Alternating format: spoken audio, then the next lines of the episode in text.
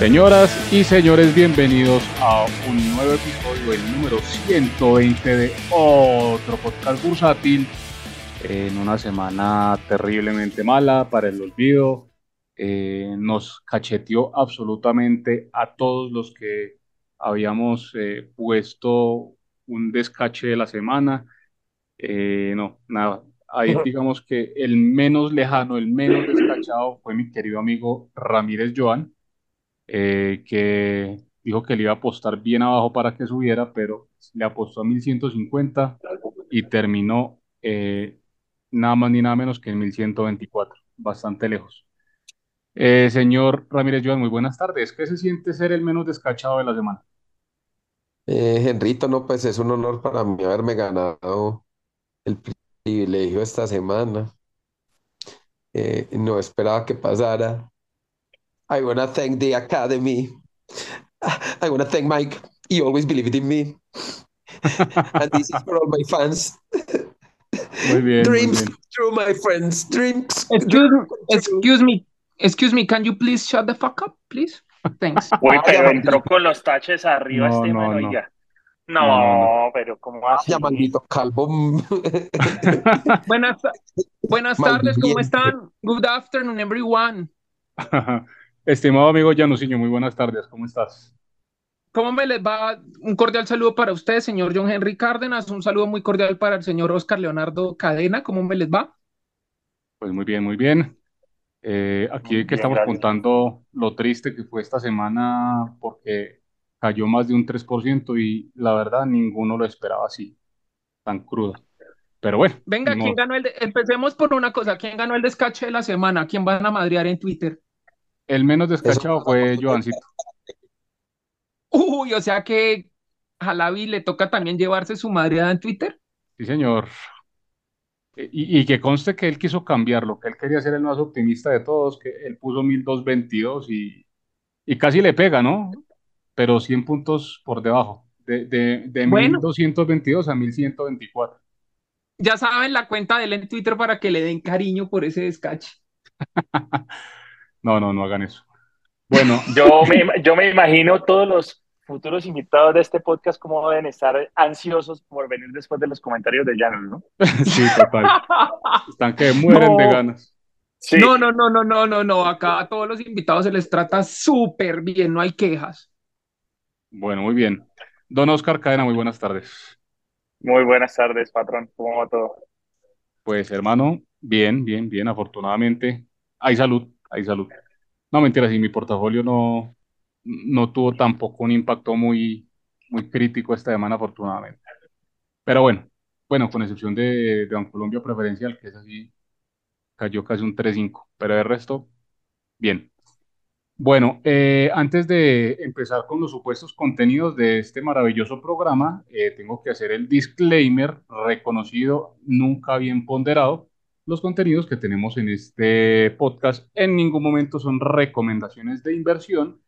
Y si ustedes invierten con lo que escuchan en un podcast o leen en WhatsApp o en Twitter eh, o en cualquier red social, no tienen ni idea qué están haciendo en bolsa y no sé, deberían estar eh, gastándose la plata en el Burger Master.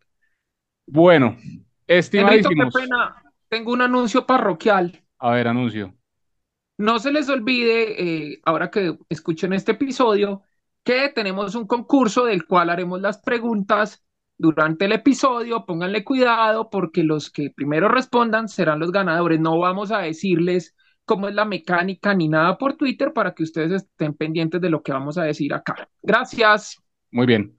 Y eh, aprovechando eso, eh, para que sea justo, las respuestas del concurso, por favor, en lo posible, mándelas eh, por DM. Eh, ah, pero no, no, no se puede porque si yo no lo sigo no me pueden enviar DM. Eh, bueno, no, dejémoslo así. Ustedes que respondan por Twitter. Bueno, muy bien. De acuerdo, entonces enseguida mandamos el par de preguntas para dos regalitos que tenemos por allí. Empecemos entonces con resultados. Les habíamos prometido que íbamos a hablar y a conversar de los resultados eh, de las dos últimas semanas. Hemos tenido pues eh, unos resultados medianamente buenos en, en algunas compañías pero bueno, vamos a coger puntualmente una por una. El primer resultado que salió la semana pasada fue Semargos, eh, donde pues tuvieron un incremento en los ingresos y sobre todo un incremento en la utilidad eh, que parecían pues bastante, bastante buenos. Sin embargo, pues el mercado pues muy apático como, como contó el mercado. Eh, la semana pasada pues eh, Semargos no se movió gran cosa, apenas eh, subió un 2% y eh, esta semana cae un 1%, entonces prácticamente flat con los resultados. Eh, ¿algún comentario de Semargos, don Oscar, don Janus o, o don Joan? Pues yo creo que si a Semargos lo hubieran dejado suspendida por resultados una semana, habría dado lo mismo. O sea, realmente un, un, ¿qué? un circuit breaker, no, circuit breaker, no, un trading altered, porque por noticias o algo, habría dado lo mismo, porque es que, ¿cómo es? Subió un 2 y bajó un 1. Sí, subió un 2 la semana pasada y esta semana bajó uno, entonces no hizo nada. No, pues imagínese, ima- imagínese usted, entonces lo hubieran suspendido por resultados, daba la misma vaina. De acuerdo. Ahí juega, ahí está jugando en contra un poco, don Henry, eh, la misma expectativa del- de los planes que ellos mismos eh, estructuraron para recuperar valor en la acción. Eh, fíjese que, bueno, es un comportamiento no solo de Semargo, sino general. La mayoría de las empresas ni descontaron ni incorporaron resultados. Lo que hicieron fue básicamente pasar, pasar de agache. Ya nos estamos dando cuenta que la bolsa no se está moviendo por eh, rendimiento corporativo o por eh, expectativas de la compañía como tal, sino que hay un entorno macro que está marcando la pauta en estos momentos. En Semargos, por ejemplo, hay mucha gente que está esperando la recompra. Eh, al señor Aristizábal que nos acompañó acá, le recuerdan a sus progenitores todas las semanas por no haber hecho el listado en Nueva York ya. Eh, entonces, digamos, por un lado están esperando esos, movimi- esos movimientos corporativos, eh, por el otro, pues buenos resultados tampoco se ven incorporados. Entonces, creo que en este momento empezando más eh, movimientos macro de la economía colombiana. Sí, sin duda, sin duda. Un saludo a Felipe. amistoso, no como los que le ponen en Twitter. Sí, muchas gracias por haber estado en el podcast. Lo recordamos aquí. No, yo creo que, que el resumen general es lo que dijo Henriton, pues no de ser los embargos, sino de todos los resultados corporativos. Apatía del Es que- mercado. Es que Uy, una pero, cosa, que- el que- pero espere, espere, espere, Joan, párele bolas porque mi voz no me parece a la de Henry. No lo insulte así de feo, no lo insulte así de feo que él mantiene voz de locutor. No era Henry el que estaba hablando. Ah, bueno. no, pero antes, antes Henry también dijo apatía. O usted fue el que dijo apatía. Bueno. no, ¿cómo Usted- estará de perdido, Joan? Venga, Joan, no grabe el podcast bebiendo, hermano, a lo bien. ese es el Está- problema que Está, eh, eh, está cogiendo malas costumbres de otros amigos que la pasan escribiendo alicorados. Entonces, pilas. No, no, no, no, no, no, no estoy bebiendo, ese es el problema. Eh, no, Yo creo igual. Venga, está en otro podcast bursátil. Hola. calla, maldito. No, entonces lo que digo es que sí, o sea, para mí el, el resumen sí es eso, apatía del mercado. Eh, están a la espera de lo que pase con estas reformas y del panorama macro y las decisiones que se tomen. Sí, muy bien. Lamentablemente vamos a tener unos meses muy lentos. Demasiado. Es que es más, ¿no creen ustedes que el dólar está haciendo algo muy similar? Eh, también ahí en esa zona los 4.500 eh, se ha sostenido, ¿no? Una zona Sí, como que de- 4.500, 4.580, 4.530, o sea, Ahí como baila. que sí, o sea, no, no, no ha tenido esos movimientos que teníamos de ciento y pico de pesos en un día y otra vez al otro día lo mismo y bajaba 50, 80 y otra vez se subía ciento y pico, no, ha estado como relativamente un poquito calmado, ¿no? Como esperando a ver qué sucede. Tranquilo, sí, tranquilo, muy tranquilo el, el mercado, Eh, tanto en el dólar como en, como en las acciones. Los volúmenes son terribles, eh, las negociaciones cada vez más pequeñas. Eh, yo creo que todo el mundo es expectante de, de lo que pase con las reformas. Finalmente es lo que, lo que mueve y va a mover eh, la confianza del mercado. Pero Es bueno, que es más, en Ahora, estos ya- días no hubo una acción del MGC que le ganó en volumen incluso a Ecopetrol y a Bancolombia. No fue Nu. Nu, Creo que fue Nu, sí, sí. sí, sí. Sí, sí, sí. Imagínese usted cómo estará esto que Ecopetrol, la en otra época tan importante, iba en Colombia, ahora no se las lleva. Ahora, Eh, eh, si ustedes la analizan, ya, ya entrando un poquito en el detalle del, del resultado de Semargos, pues los resultados estuvieron en línea, ¿no? O sea, no fueron, no fueron desastrosos. ¿Cómo los, cómo los observaron ustedes? ¿Cómo los vieron? Sí, no, lo que, lo que yo mencioné, o sea, in- inicialmente, eh, pues era so- más o menos lo que, lo que esperaba, incluso un poco mejor de lo que uno esperaría, viendo cómo está el, eh, el tema de la inflación, viendo, viendo cómo está la confianza del mercado. eh, pues yo creo que estuvieron por encima tal vez de lo que, de lo que uno esperaría. Eh, Sí, sí, sí, de acuerdo. O sea, ahí, ahí, Sí, pues a mí me eh, parece que los resultados corporativos en general todos estuvieron mejor de lo que, pues, de lo que esperaba. Yo ¿Saben qué es diría que algo sí no? como, pudo ser peor. Es que, es que, eh, y Janus tiene razón en ese sentido, saben ¿por que Porque soy es que negativo por si nosotros, no, no, no, Joan, pero es que Janus tiene razón en algo. Uno ya no. tiene que evaluar, uno tiene que evaluar los resultados en función de qué expectativa. Siendo, siendo realistas, eh, los, cualquier, en cualquier acción, el que esperara que este trimestre batiera máximos históricos que se lograron en 2021, está muy, en 2022, perdón, está muy jodido. ¿no? No, la expectativa, eh, sabiendo el entorno en el que estamos, la expectativa es que logren sobrellevar el ambiente inflacionario, eh, que logren sobrellevar el impacto en tasas a nivel de la deuda y si en el camino logran hacer algo de ganancia, pues maravilloso. Ahora, lo que sí vimos es un en todos los reportes eh, y es el tema del impacto en el patrimonio. En casi todos los reportes vimos una disminución patrimonial eh, que para pues, la mayoría de nuestros oyentes es bueno que tengan en cuenta, tiene que, eh, tiene que ver y está asociada en su gran proporción al pago de los dividendos. Ahí es donde no es tan chévere llegar y hacer un megapago en una cuota, así parezca atractivo recibir una cantidad importante, porque eso termina golpeando el patrimonio y por ende los ratios financieros también termina golpeando el flujo de caja de la compañía y en algún punto la deuda, porque ustedes saben que los, las tasas que, a las que les prestan dependen mucho de los ratios financieros que la empresa exportar. Pues vimos empresas como por ejemplo el caso de Terpel, en la que el, el, que el patrimonio se vio, se vio disminuido fuertemente, entre otras cosas, pues por el tema del, del pago del dividendo en una cuota. Vimos algo similar en Ecopetrol y en general en mayor o menor proporción, en casi todas las que reportaron hubo impacto patrimonial. así es. Y otra cosa que afectó mucho los resultados, que eso pues lo, lo- hemos venido hablando todo el año, eh, es el tema del costo de la, la deuda, ¿no? Los gastos financieros que están pues tremendamente altos para todas las empresas.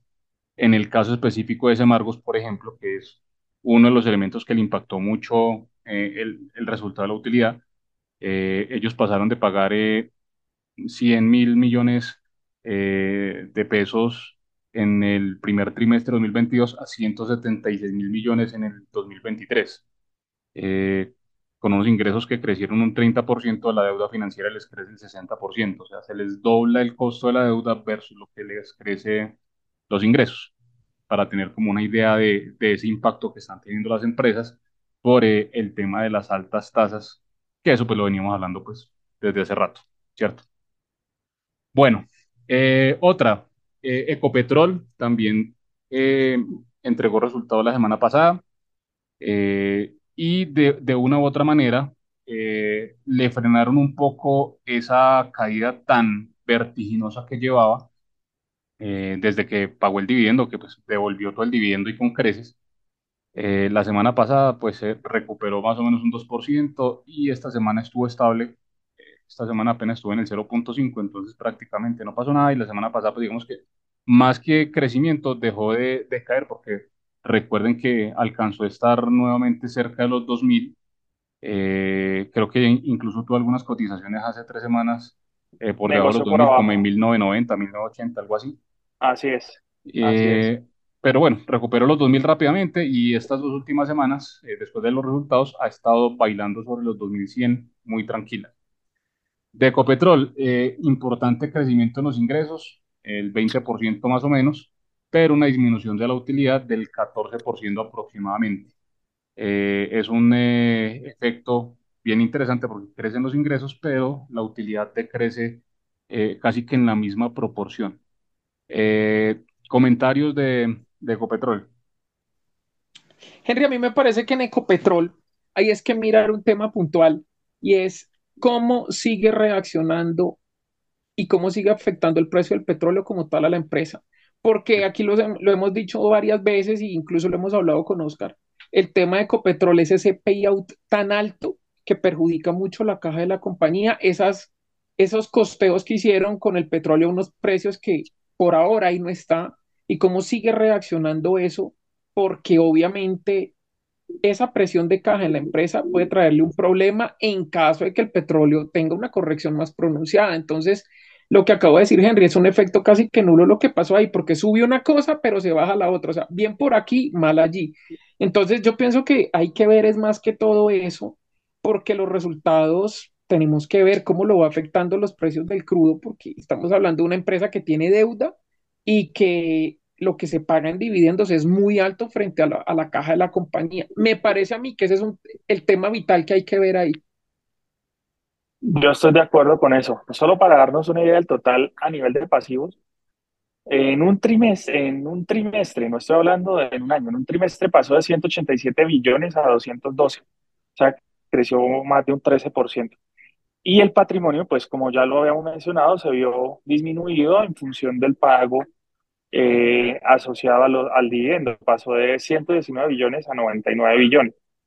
Eh, viéndolo desde un punto de vista, eh, es, digamos, eh, claro y escueto, mientras Ecopetrol logre mantener el flujo de caja que tiene, eh, no va a pasar problemas. El, el punto es que va a llegar un momento en el que básicamente estaría trabajando para pagar deuda, sea la deuda del, del costo financiero de tener esos créditos, o sea, la deuda que, que viene acumulando a nivel del fondo de estabilización.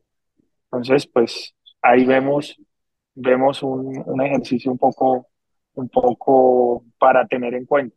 Ahora, no nos digamos mentiras, o sea, está bien, no, no, no superó el primer trimestre de 2022, pero pues una, una utilidad neta de 6.9 billones no es nada mala. O sea, estaba bastante bien. Estamos hablando de una utilidad por acción de alrededor de 138 pesos. Eso es eh, bastante interesante sabiendo que está incorporando también los impactos asociados a la reforma tributaria, que ya tiene que empezar a provisionarlo. ¿okay? Independiente de pues, si ya los tenga que hacer el desembolso o no, la provisión a nivel de, de balances ya tiene que empezar a hacerla. Digamos que eh, yo, por ejemplo, con el tema de Ecopetrol, lo que, lo que le haría mucho seguimiento de acá en adelante, pues adicional a los indicadores típicos, es hay que empezar a mirar con detalle el flujo efectivo, el flujo de caja. Por la deuda. Eh, no solo por exactamente, por lo que se puede venir, solo para que eh, ustedes tengan en mente en un trimestre, en el primer trimestre, Solo en pago de intereses pagó 1.3 billones de pesos. Así es. En intereses. ¿Sí? Si es. sumamos lo que abonó a capital, estamos hablando de 8.7 billones. Claro. Eh, ahí yo iba a complementar una cosa, Oscar, eh, que me, que me llamaron la atención de esos resultados. Eh, uno también pues tenía que ver ese, ese incremento en, en el pago de intereses que realizó la empresa que el tri primer trimestre había pagado 940 mil millones, es decir, bastante menos de un billón de pesos y se subió a, a los 1.2, o sea, un crecimiento casi del 30% en intereses eh, trimestre tras trimestre, versus unos ingresos que crecieron cerca de un 19%. O sea, igual que lo que pasó con Semargos, eh, la deuda, el ritmo de la deuda, los intereses están creciendo por encima de lo que crecen los ingresos. Y eh, con respecto a la provisión que mencionabas también, eso me parece muy curioso porque eh, la utilidad de Ecopetrol creció el 9%, pero la provisión del impuesto a las ganancias creció un 44%. Entonces ahí hay un efecto importante de la reforma tributaria, eh, que pues sabíamos que a Ecopetrol le iba a pegar bastante fuerte y pues a todo el sector extractivo. Eh, muy Así bien, es. muy bien, muy bien. Eh, la siguiente empresa que reportó también la semana pasada fue Celsia. Ellos eh, crecieron los ingresos 15%, pero la utilidad cayó un 27%. Celsia sí fue una sorpresa, pero a la baja.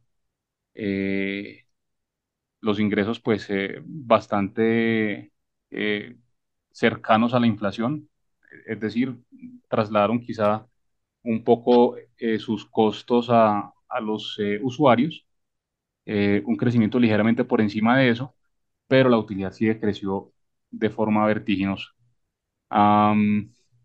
¿qué les llamó la atención de Celsia? Janusito, Joan y Oscar. Hay otro tema de Celsia, ¿no? Y es que están vendiendo unos activos o hicieron una operación con unos activos que tenían en Centroamérica, ¿no? Claro, y eso también le mete ruido.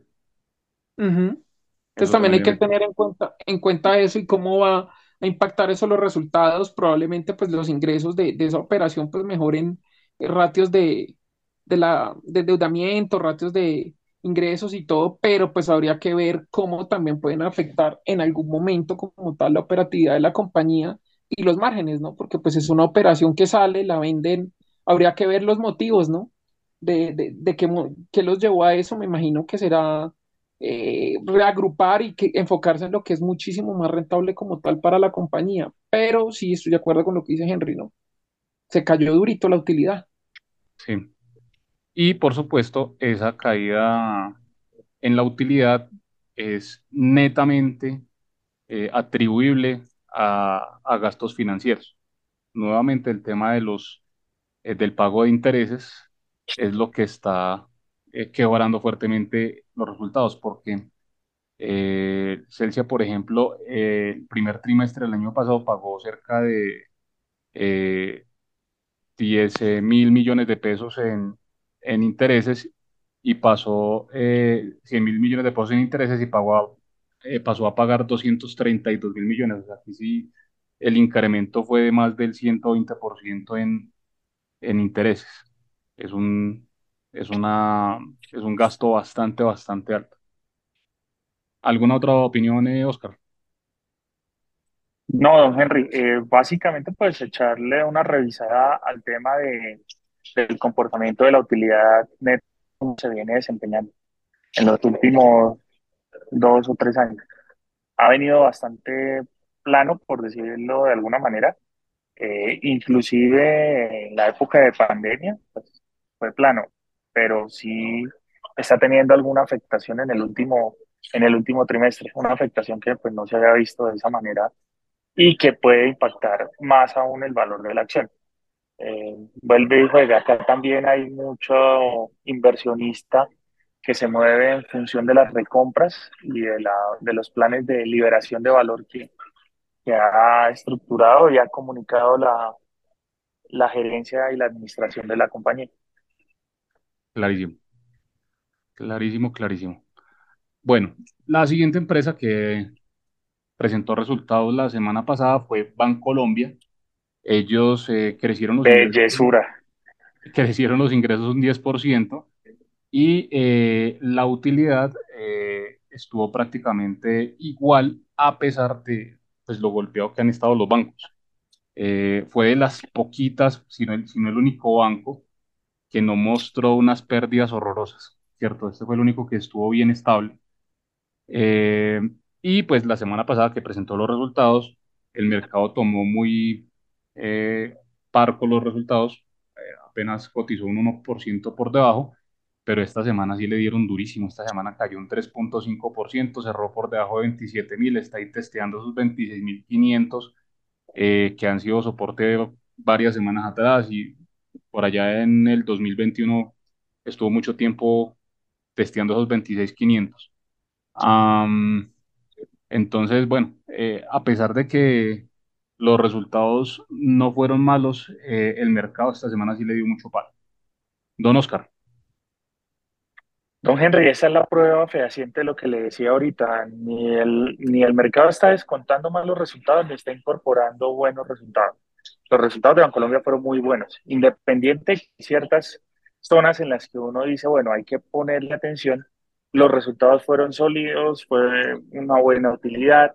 Eh, no, el miedo que había, recuerde que nosotros habíamos hecho seguimiento a los dos reportes de utilidades de enero y febrero y teníamos el miedo de que la utilidad la estuvieran dando vía no provisión, eh, no, no incremento en las provisiones.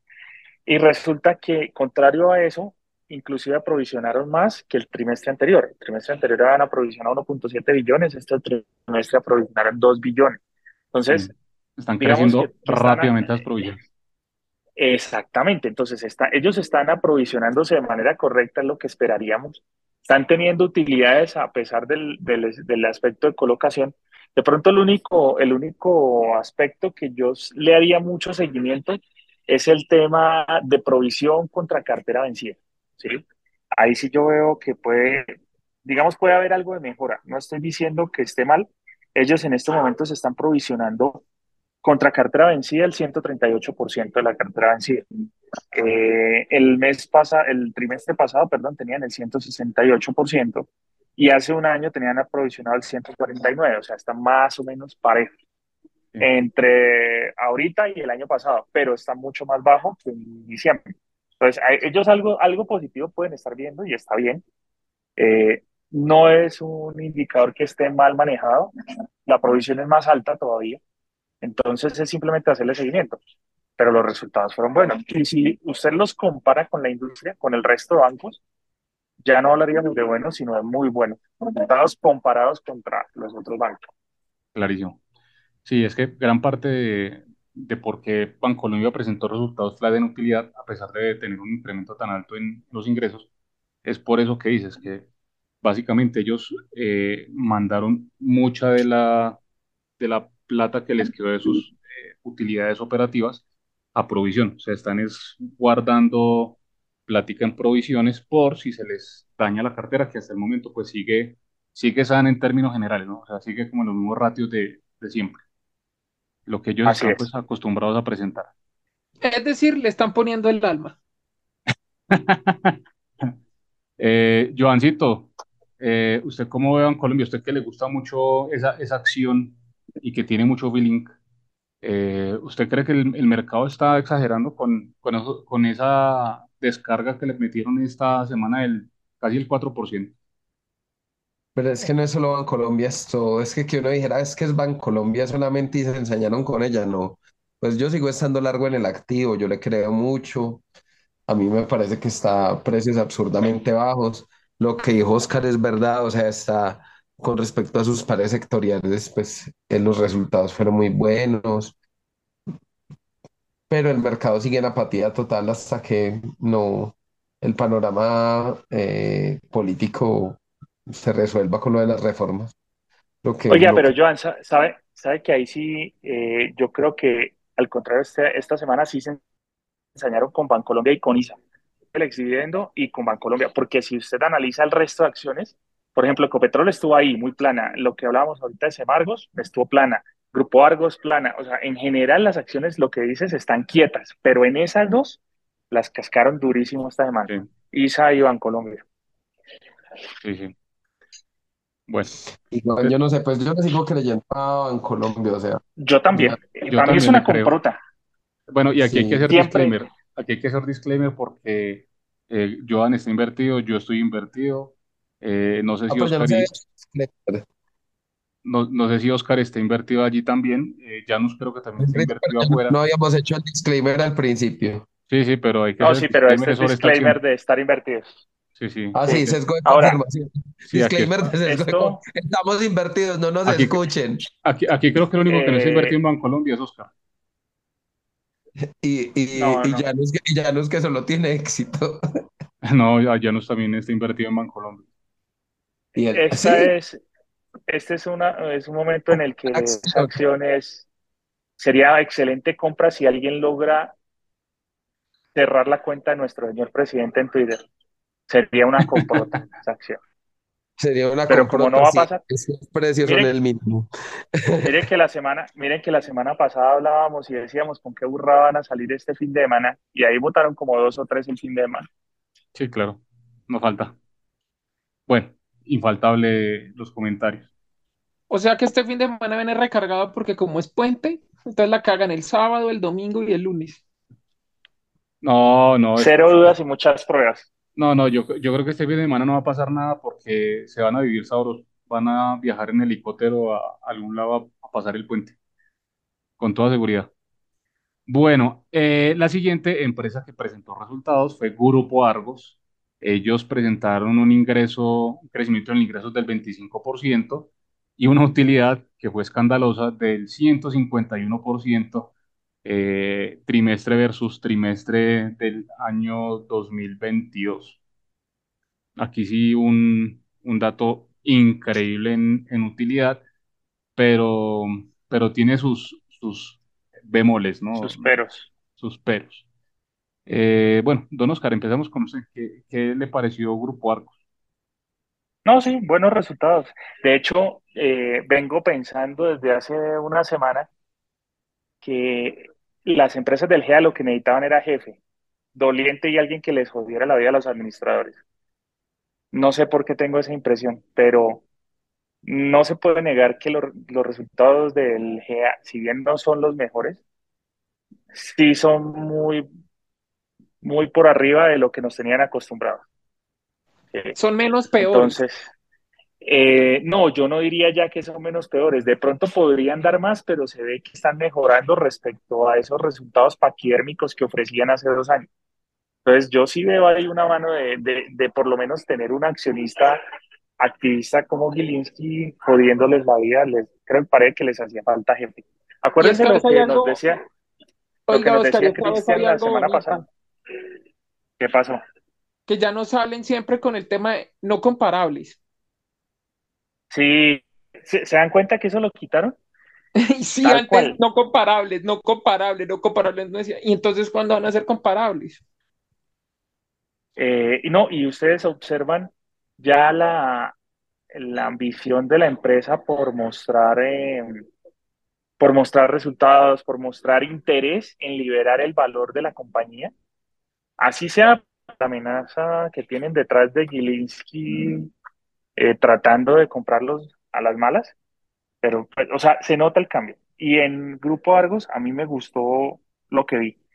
No estoy diciendo que ya sea la mejor empresa la BBC, No, pero si ustedes lo analizan y ustedes le creen a esos movimientos corporativos, esos movimientos corporativos se dan en sobre Sura, sobre Nutresa, sobre el Grupo Argos, que son los que ya tienen un precedente. Y de los tres, la única que está muy barata en comparación de las otras es el Grupo Argos. Eh, Nutresa está ya arriba de 60 mil, Grupo Argos arriba, eh, perdón, Grupo Sur arriba de 40 mil. Argos todavía ni siquiera ha recuperado los precios pre-OPA, que eran alrededor de 13 mil pesos.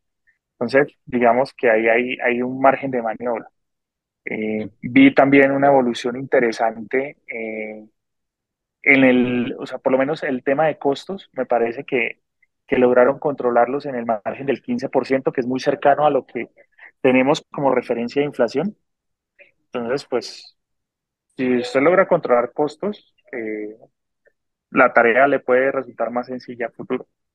Ahora, así es. obviamente tiene, tiene los peros de siempre, cositas que uno dice, venga, eso está como raro, pero bueno, se puede manejar.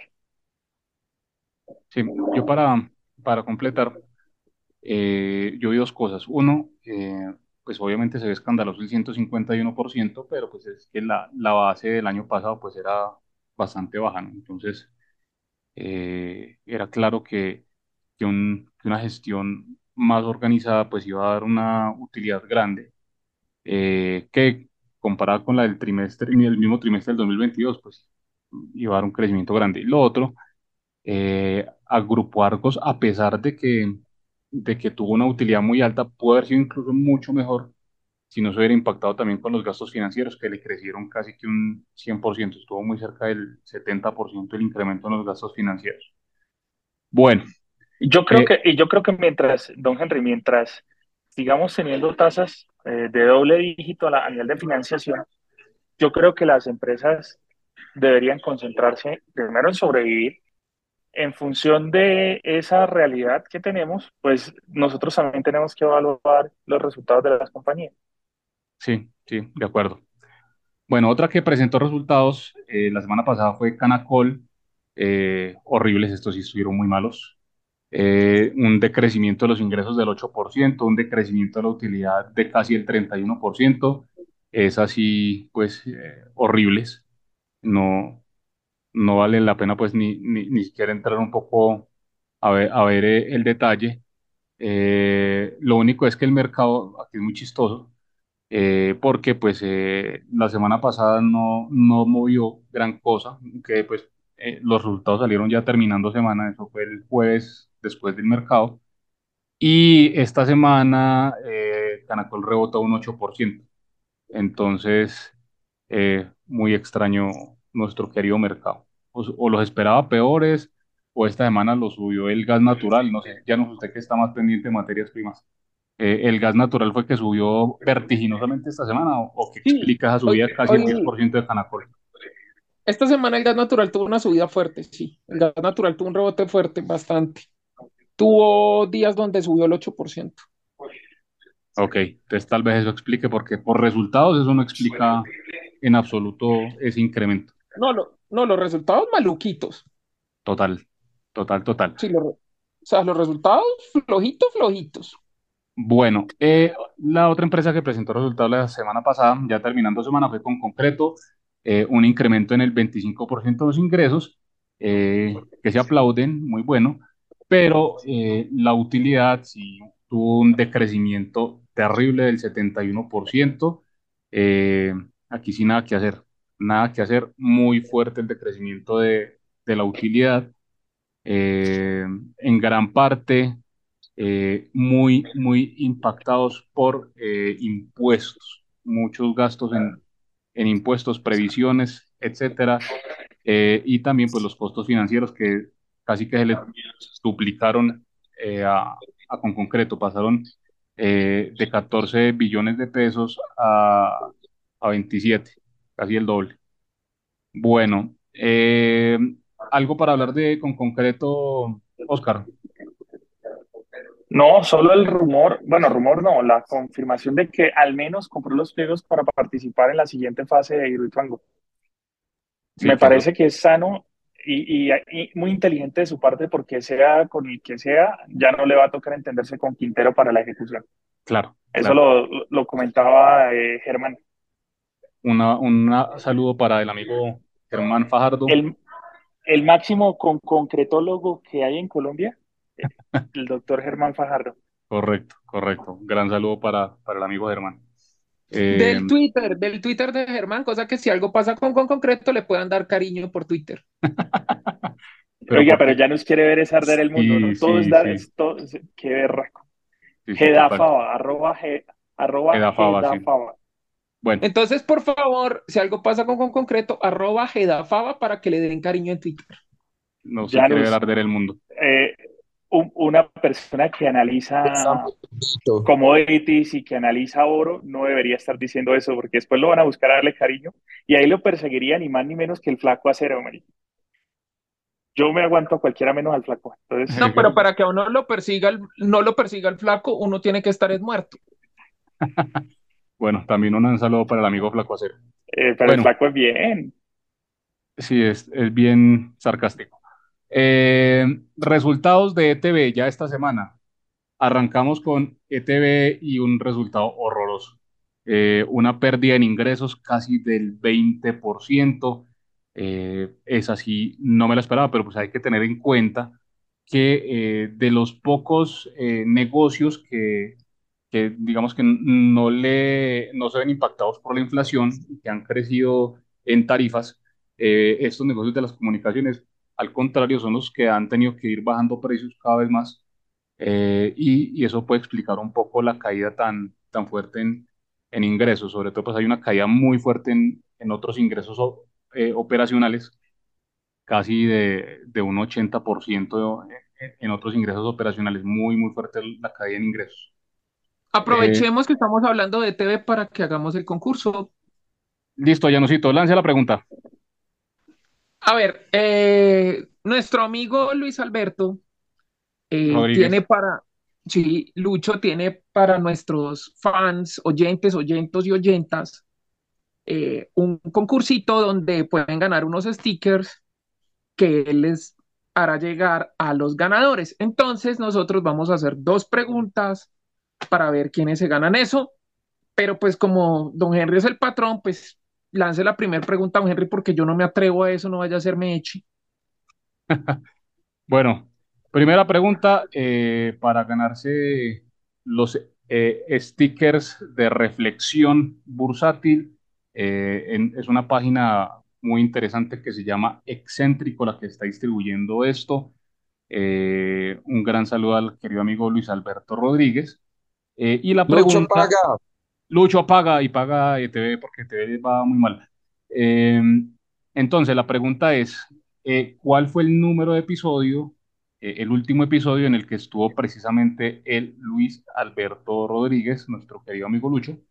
Eh, entonces, el primero que responda la pregunta al Twitter de otro podcast bursátil se hará merecedor de eh, su kit de adhesivos de reflexión bursátil. Bueno, entonces, en, en general, los resultados de ETV, terribles. Henry, pero pues es que ETV, hombre, siempre que hemos hablado de ETV, yo veo que para ETV tienen que buscarle un socio o ahí no de otra. Un sector tan competitivo y pues ETV tendrá la infraestructura en Bogotá, pero pues yo pienso que le falta mucho más como para que le pueda hacer frente a esa competencia tan feroz. Yo veo, para mí es así, ¿no? Que ETV necesitas un socio, sí o sí, no hay más cosas, o sea, para mí no hay más que analizarle ahí. Yo creo que, eh, y ese socio eh, tiene que tomar lo que tiene eh, el sector público, porque Recuerden que ETV está bastante lastrado por, por el sector público, la participación que tiene el sector público allí. Bueno, Janus, Enca, un crecimiento de ingresos del casi el 17%, eh, pero un decrecimiento importante en la utilidad de casi un 27% versus trimestre anterior y versus el año pasado casi de un 66%. Bastante, bastante fuerte el decrecimiento de Enca. Eh, usted que es un encólogo y, que le gustaba echarle eh, mucho ánimo en Twitter, ¿qué pasó con Inca? ¿Qué vio con Inca? Pues Henry, yo veo que ahí el tema con Inca es la operación que podría darse. Que se dé o no, habrá que esperar cómo es la cosa. Pero pues también venía haciendo las cosas supremamente bien, pienso yo, una opinión personal, ¿no? Tiene momentos en que pues los resultados no, no eran lo esperado, obviamente estos resultados pues buenos no son, desde donde uno los mire pues no son buenos, pero creo que es un tema temporal porque para mí es una empresa que tiene mucha cosa interesante a futuro y creo que lo que pasó en los últimos resultados es un tema temporal. Es decir, uno una empresa no la puede mirar simplemente porque un trimestre, un periodo fue muy malo, porque a veces también uno olvida que hay un tema de largo plazo en el que una acción o una empresa puede cambiar todo y que un periodo malo no significa tampoco pues que una empresa ya no valga la pena. Recordemos, por ejemplo, en la época de pandemia, todas las empresas daban pérdidas o reportaban, tenían resultados malos, se salvaban unas pocas por ser demasiado defensivas, pero la gran mayoría presentaban resultados malos o tenían problemas y todas caían. Y no quería decir que fueran malas empresas, es que en ese momento la coyuntura no se prestaba para eso. Y a mí me parece que el tema de Enca también es que venía presentando los resultados muy buenos, pues ahora llegó como un punto en el que se estabiliza, presenta unos resultados feitos, pero yo creo que sigue siendo una empresa que a futuro va a dar muchas cosas buenas. Que obviamente es la BBC, eso no va a pasar mañana ni pasado mañana, porque si no reaccionan las más conocidas, pues dígame usted cuándo Enca. Total. Bueno, Janusito, pero vea, eh, háblame de esto. Primer trimestre de 2022, eh, gastos financieros, 670 mil millones de pesos. Y primer trimestre de 2023, eh, estamos hablando de la bobadita de 4.600 millones de pesos, de 660 mil a 4.500, 4.600 millones de pesos. Eh, como cinco o seis veces se, aumentó eh, el, monto de los gastos financieros de ENCA. Fuertísimo, fuertísimo el impacto de, de las tasas en, en, la empresa. Sí, sí, sí, sí, sí, eso sí. O sea, e, esa cifra sí es algo innegable y sí es una cifra fea realmente. Pero Henry, también estamos viendo que los gastos financieros, como lo decíamos ahorita, le están pegando a todas. Y pues eh, también lo que decía ahorita, Bueno, no ¿no? a todas, no a todas, no a todas, ¿no? No a todas. Bueno, a la gran mayoría. Sí, hay una, o sea, eh, sería una buena tarea para nuestros oyentes que se vayan a la página de Finsar y empiecen a buscar esas empresas que tienen ratios de deuda bajitos. Eso puede ayudarlos a entender qué tan eh, también van a poder afrontar el siguiente año, creo yo. ¿Cuándo creen ustedes que las tasas se van a normalizar abajo de dos dígitos, por ejemplo? Uy, difícil pregunta. Eh, en condiciones normales, digo normales es que no tengamos más sorpresas de decisiones eh, extrañas y antimercado del gobierno, yo pensaría que el último trimestre del año puede que sea posible.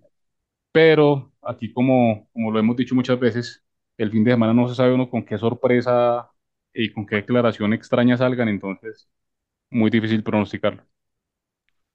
Sí, estoy de acuerdo y me parece que es una mix, o sea, es un, es un mix de tanta cosa que necesitamos para que eso no suceda, o sea, necesitamos que los anuncios no sean, como dijo Henry, que no salgan con alguna cosa descabellada, que aquí también necesitamos que la inflación empiece a mostrar que realmente se está moderando y que empiece a bajar en serio, no el 0.1%, no, se necesita que realmente se vea que empieza a bajar y pues que el contexto nos ayude, ¿no? Pues eso es una suma de factores que necesitamos que se alineen para que lo permita. Pero si siguen esos anuncios y siguen tomando decisiones y anunciando cosas así como descabelladas, lo veo difícil que sea, pues, en los próximos días o pronto, no. Bueno, muy bien. Eh, sigamos con resultados de empresas. El Cóndor creció en ingresos un 40%, pero tuvo una pérdida del 32%. Eh, yo creo que aquí los accionistas del Cóndor eh, deben tener una colección de velitas completa a Colpatria que le salvó esa inversión. Eh, Corficol, eh, crecimiento en ingresos eh, 1.7% versus, trimestre- versus el mismo trimestre del año pasado y utilidad un ligero de crecimiento del 7.3%. Eh, en este caso, bastante sólido Corficol en medio de, de todo lo que está pasando y en, pues, en medio del contexto, ¿no? De lo que pasa con, con estos Corfi holdings. para mí es lo más barato que hay en el mercado, pues es absurdo lo que está pasando con Corficol. Coincido. Coincidimos todos ahí. Eh, Todos tenemos Corficol, ¿cierto? No, no, yo no tengo Corficol en este momento. Yo tuve Corficol, eh, pero, pero salí de ella hace, hace un par de semanas. Pero, ¿Qué eh, ¿Qué le echo? pero yo sí le estoy buscando reentrada. Espero que, que me deje, me deje reentrar. Ah, ¿alguna, al- a- algo que les haya llamado la atención de, de los resultados de Corfi? Solo les leo. Cash to market cap 1.07. No tengo nada más que decir. imagínense, hay más en caja que lo que vale la empresa en el mercado. Qué cosa tan impresionante. Qué cosa tan impresionante. Bueno, Para que vea usted. Bueno, sí, maravilloso, maravilloso Corfi. Eh, listo, sigamos con... Vengan, eh, ahora que Joan tocó un tema y dijo que Corfi es de lo más barato que hay en la BBC, ahora yo les pregunto a ustedes, ¿cuál es la más cara de la BBC? ahorita yo creería que Nutresa, la, Nutresa, entre Nutresa sí, y Sura se la pelean. pero su, Sura su ordinaria, evidentemente. Sí, sí, evidentemente la Sura ordinaria la, preferencial está más cascada que... Es que esa es otra preferen- empresa, esa Sura es la, la preferencial sigue el camino de las correlaciones de nuestro amigo libro financiero. Saludos a Mateo. Oiga, eh, preferencial sur está más cascado que, que, que los indigentes que ve eh, Orly en la calle. Bueno, ah, la siguiente empresa que también presentó unos resultados eh, bien interesantes fue BHI, con un crecimiento de los ingresos del 27%, eh, a pesar de que BHI. Un decrecimiento del 30% en la utilidad. Eh, bien curioso es de- el decrecimiento en la utilidad, pero esta es una empresa que también lo hemos aquí mencionado varias veces. eh, a mí me llama mucho la atención y yo estoy invertido ahí. Eh, algo que, Cla- Claro, acuérdense que, acuérdense que esta empresa representa uno de los, de los factores que ayuda a proteger el rendimiento de las compañías. ingresos en el exterior, ingresos en dólares. Eh, si las empresas logran diversificar y, y tener ingresos de afuera en dólares, van a verse un poco blindadas o se están viendo un poco blindadas ante la coyuntura. Si ustedes miran las empresas que mejores resultados dieron, eh, Bancolombia, ISA por otra parte, eh, inclusive el mismo BHI, a pesar de su disminución, son empresas que tienen ingresos en el exterior. Total. Y aquí hay que hacer también un, una aclaración importante de la utilidad y es que al igual que Bancolombia, ellos también eh, tienen un tema de, de provisiones eh, importante, ¿no? Entonces, eh, Sí, ahí en las provisiones está explicado gran parte de la, de la disminución en la utilidad porque están provisionando plática. Bueno, exacto. eh, pero BHI, maravilloso, un crecimiento, además que el crecimiento es enorme, o sea, casi un 30% de crecimiento es, es, es bien, bien Henry, importante. en ese tema Oigan, no de, tuvimos, no, el tema no de tuvimos que... BHI, ¿ustedes qué piensan de lo de la, la, la OPA? ¿Ustedes piensan que si se va, no se va, cuándo se va? No, yo sí pienso que sí, se- que sí va, pero ¿cuándo? No, eso, esa sí no, no sé, no, no sabría cuándo. Y se puede demorar Yo un creo lo no sé. mismo. BHI recomiendo. tiene los días contados en la BBC. ¿Hasta cuándo? No sé, pero BHI es una empresa que termina fuera de la bolsa. Por lo menos de la BBC sí. Sí, sí, yo creo igual. Sí. Pero ¿cuándo? No sé. Oigan, señores, eh, no tuvimos que esperar al fin de semana para escuchar la noticia triste del fin de semana. Les leo. El Ah, gremio no jodas. Campetrol reporta que el gremio Campetrol está reportando que por finalización de proyectos y contratos de hidrocarburos en zonas del país ha caído un 19% el número de taladros activos usados en la industria, por lo que se han perdido 16 mil empleos entre directos e indirectos. 2.452 empleos directos y 13.475 indirectos, dice el comunicado de Campetrol. Feliz fin de semana, compañeros. Nah, qué horror. Bueno, y no es una Y lo, declaración lo del más gobierno. preocupante, ¿no? Esos no son empleos que fácilmente son sustituibles, ni ingresos que fácilmente son sustituibles.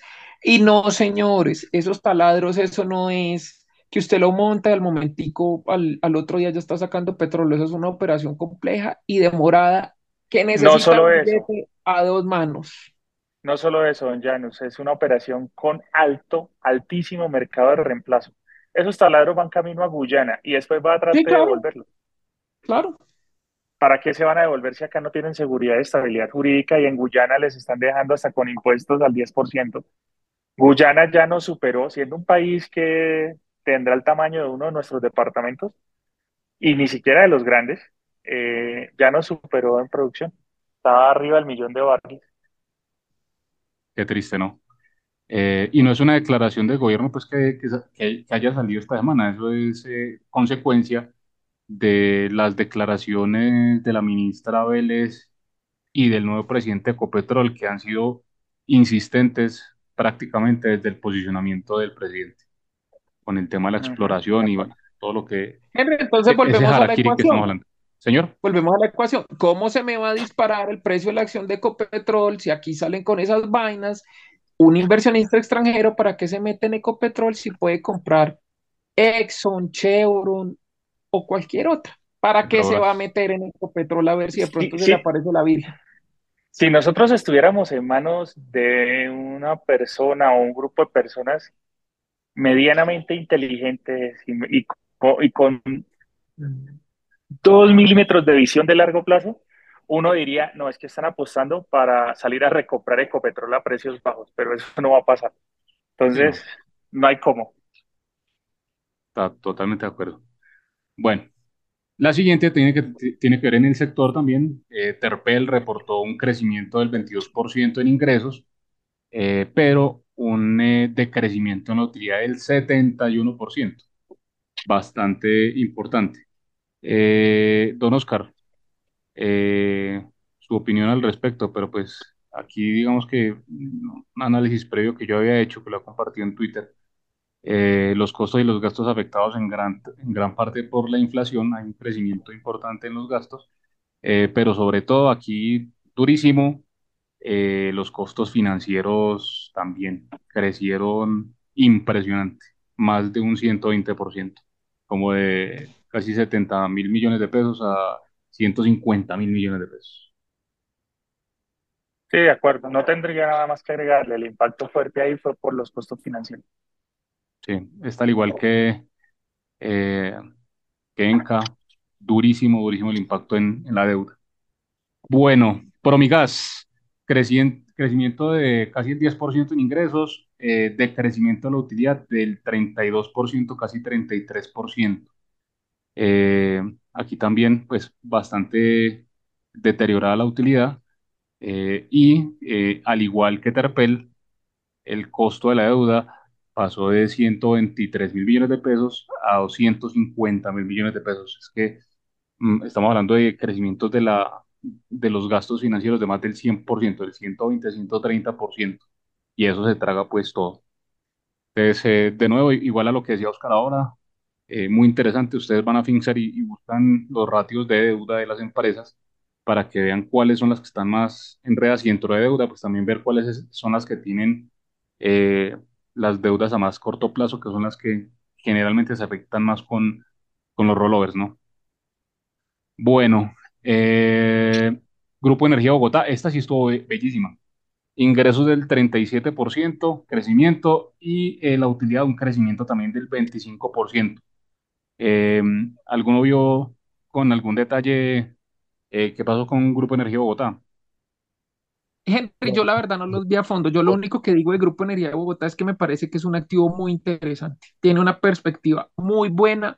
Es un muy buen activo para tener, en- me parece que debe hacer parte de un portafolio interesante la BBC Grupo Energía de Bogotá. Tiene muchísimas cosas eh, defensivas realmente, buenos resultados. Ha mejorado muchísimo. Hace unos años, ¿se acuerda cuando a Grupo Energía de Bogotá le daban durísimo porque la querían fusionar? Era como que con ETB Mm, total, cuando anunciaban esas cosas, es otra empresa y viene haciendo las cosas supremamente bien. Muy interesante ese activo. totalmente de acuerdo. Bueno, aquí también, digamos que para notar el tema de, la, de los gastos financieros, que también le crecieron un montón, eh, de 208 mil millones de pesos a eh, 397 mil millones de pesos, Ca- un 91%, casi, casi el 100 también. O sea, impresionante el, el, el impacto. Eh, Grupo Bolívar, un crecimiento de los ingresos de casi el 100%, 97.9%, y un decrecimiento en la utilidad eh, casi que idéntico, pero negativo, del 87%. Eh, y aquí es donde uno Terpel, Terpel, Terpel. sí, sí, aquí es donde dice, bueno, y, entonces, eh, ¿qué está pasando con, con Grupo Bolívar? eh, que no esté pasando con Grupo Argos, por ejemplo, o con Grupo Sura, que son otros conglomerados Eh, y bueno, a esta le han dado bastante duro también en el mercado, ¿no? Sí, bastante. Ahí, te- ahí hay una diferencia un poco marcada y es que al ser, al ser conglomerados, por ejemplo, toda lo- su línea de seguro depende eh, bastante del, del trabajo sinérgico que hagan con su línea de banca. Y mientras que el GEA tiene detrás a Bancolombia con unos resultados extraordinarios, eh, Grupo Bolívar tiene detrás a Vivienda con unos resultados muy regulares. Mm, Entonces, pues eso tiene una afectación colateral en la colocación de crédito, de crédito, no, perdón, de, en la colocación de pólizas y de seguros, que también terminan afectando un poco.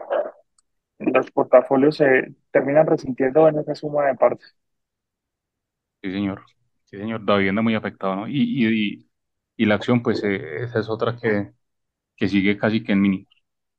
Bueno, ahora otra que, que reportó también otro conglomerado, justamente es Grupo Sura, eh, creció en ingresos un 38.5% versus trimestre, mismo trimestre del año anterior, y la utilidad creció un 94.3% eh, también eh, sobre el año anterior, y aquí pues uno muy, muy, un impacto muy grande también de lo que está haciendo Bancolombia. Aquí sí, gran parte de ese crecimiento en los ingresos de la utilidad viene de la operación de, de Bancolombia que les está aportando bastante. Eh, bueno, algo más de, de Grupo Sura. Eh, que, que, nos, que no sea el spread entre la preferencial y la ordinaria, por favor. La pone difícil. Sí, no. Difícil para Me imagino que Oscar iba a decir si los resultados de la preferencial son distintos de los de la ordinaria y por eso es la diferencia. Sí, sí, qué horror. Eh, algo así, a- algo así. De verdad, de verdad que no No, yo, hay. yo, yo, yo sí creo que en el muy largo, muy, muy largo plazo, la preferencial puede ser una agradable sorpresa. No, yo pienso que es una No es- joya, pues punto dos X valor en el precio, valor en libros. No, marica. no, y con esos resultados tan buenos. Sí, no, es que no. Mercado de brutos. Bueno, No, no. eh, el- sí, No, no, no, pues Mercado sí, sí. no. Ay, nos va a traer recuerdos por ahí de alguien que vive diciendo eso. Queda luz, bruto. Bueno, eh, para que se hagan una idea, eh, es, es- es- es que el crecimiento es muy, muy grande. Es- pa- prácticamente duplicó la utilidad. Es, es, es enorme ese, ese tema y pues mientras eh, tengan a la joyita de la corona en Colombia, eh, pues va a seguir así bastante, bastante fuerte. O sea, los próximos trimestres, yo creo que Grupo Sura va a seguir mostrando eh, unas utilidades bien interesantes. No sé qué opinen ustedes.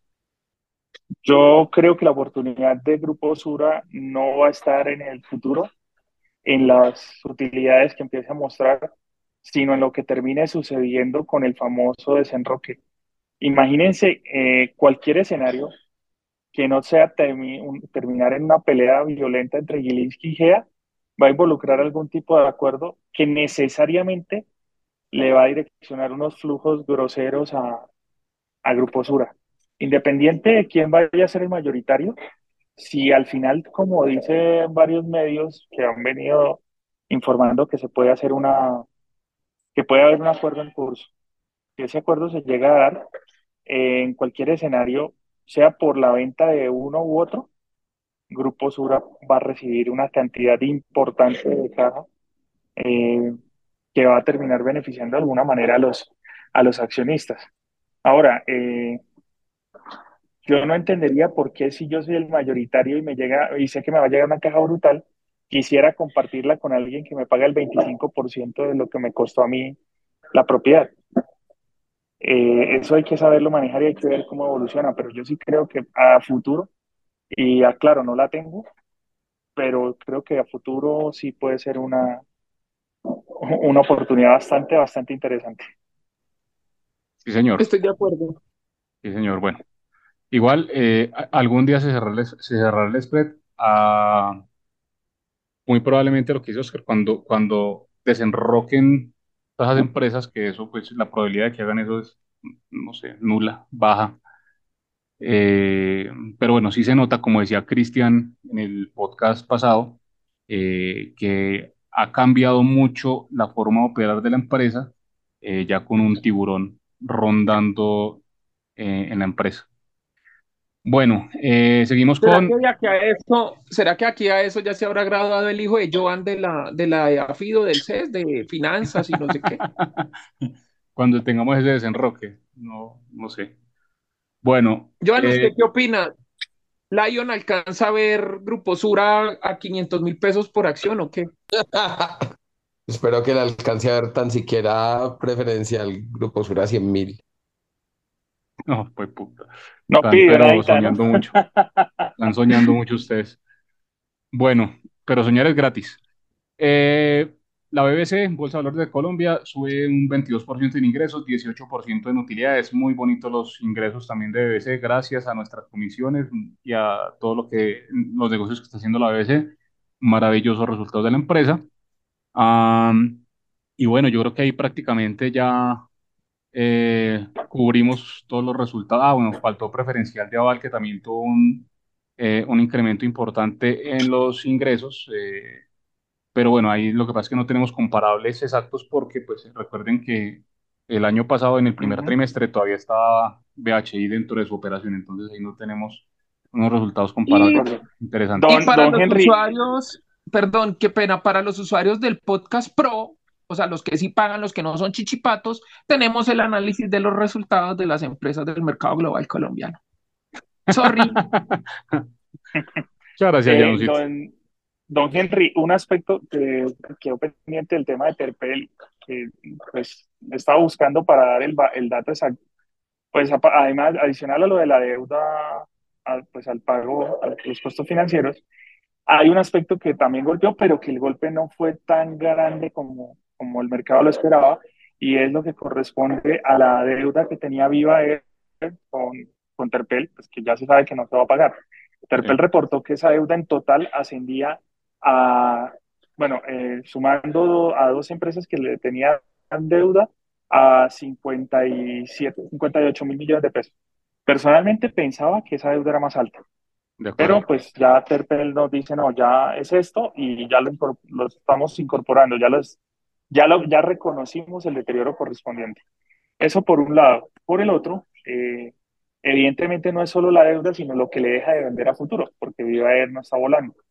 Eso lo ha compensado pues con el crecimiento a nivel de vuelos que tuvo Avianca, que reportó un 6% de incremento en vuelos, eh, y adicional a eso, pues el alza en precios hace que no tenemos el detalle de los volúmenes, todavía no han tenido la charla y no nos han entregado el detalle, eh, pero sabemos que a nivel de, de, de, unidad monetaria, pues la cantidad sí se incrementó respecto al trimestre anterior, es decir, los menores volúmenes vendidos probablemente por lo de Viva, por la situación de Viva, fueron incrementados por, el precio y al final en el neto vendieron más. ¿sí? Incrementó la cantidad. Obviamente con el incremento en cantidad de costos. Sí, señor, muy de acuerdo. Eso lo conversamos ayer en un rato que yo también esperaba que el impacto de, de lo IVA hubiera sido mucho más alto, pero no fue tan alto. Sí, eso lo, estuvimos charlando ayer en, oye, esas charlas esas charlas son buenas, ¿no? O sea, nos sentamos ya con más calmita a, discutir los resultados. Deberíamos empezar a, invitar más gente a comercializarla y ustedes no saben de valor. Ustedes no saben de valor. Eh, uno de los eh, stickers que, que, tiene excéntrico dentro de su pack de, stickers. Eh, venga, aprovechando ese comentario. la segunda pregunta, don, don Oscar. La, la segunda pregunta, vea yo, yo, yo tengo otra pregunta eh, y es cuándo fue eh, el último episodio donde estuvo Alexander de Inversi, que nos mencionen ahí por eh, Twitter. Pero venga, si Inversia no donó nada, ¿por qué lo mencionamos? Lo que, pasa es que es para poner, lo que pasa es que es para ponerle un grado de dificultad al, al, a la pregunta, Janus, porque como Inversia viene cada día por medio, pues les va a tocar escucharse casi todos los episodios. No, y es que ya Inversia, Inversia sale hasta en HBO, Teleamiga, y ESPN. Teleamiga. Bueno, porque a, la envidia, porque la envidia es lo que triunfe. No, y le está yendo muy bien. Por ahí lo he visto muy de la mano trabajando con, con ProAntioquia y con muchos actores eh, de, la, de la parte económica en, en Medellín, ¿no? Ay, mejor dicho, cuando nos demos cuenta ya Inversia está en el Senado. Ay, Dios mío. Bueno, muy bien, eh, muy maravilloso. pero, pero, pero, entre, pero entre Inversia, entre, entre el conocimiento que tiene Inversia y tener a Mafe Carrascal dirigiendo la reforma laboral, pues yo Pero qué tal que se nos vuelva, mil veces. qué tal que se nos vuelva Inversio Boreal. ah, bueno, sí, tienes razón. No, Yo, yo tengo fe en que eh, si eso llegara a pasar, Vane, la de las opinadoras, sería ahí con dos chancletazos arregla esa situación. No, no, no. Bueno, sigan y vean al amigo Alex eh, en los episodios que están saliendo en, Nos Cogió la Noche y bueno, varias, varios programitas que está saliendo ahí, una labor bien, bien bacana del amigo Alex. Eh, bueno. Es que el otro año va para el desafío. no creo. Eh, don Joan Ramírez, eh, ahora sí, para eh, cerrar el podcast, tenemos que hacer el pronóstico del descache de la semana, patrocinado por Finxar. Únanse a Finxar, carajo, hagan caso. Teniendo en cuenta que esta semana terminó el Colcap en 1124, ¿cuál será su pronóstico para la próxima semana? 1100, 1090. Por debajo de los 1100. Sí, sí, sí. Ave María. Negativos. Web, puchica. Listo. Don Eh, ¿cuál será su pronóstico la próxima semana? Mi pronóstico es con el patrocinio de Pegaluchos, los stickers de Lucho. Contáctenos, arroba LARG56. Eh, 1101. 1101. Ok, negativo los dos. Doctor Cadena. 1130. 1130, ligeramente positivo. No, yo, yo voy a hacer eh, el pronóstico eh, más místico de todos los tiempos, 1111. Otra vez vamos a tocar, eh, otra vez el 11 va a alcanzar el 11. Y nos vamos Yo con dije 1111. 1101 precisamente por dejarle ese número a usted, Henrito. Ay, Pero, gracias. Janusito, tan querido. Bueno, señores, eh, muchas gracias por estar en un nuevo episodio de, de este podcast. A nuestros queridos oyentes, muchas gracias por aguantarnos eh, este episodio larguísimo, muy interesante además.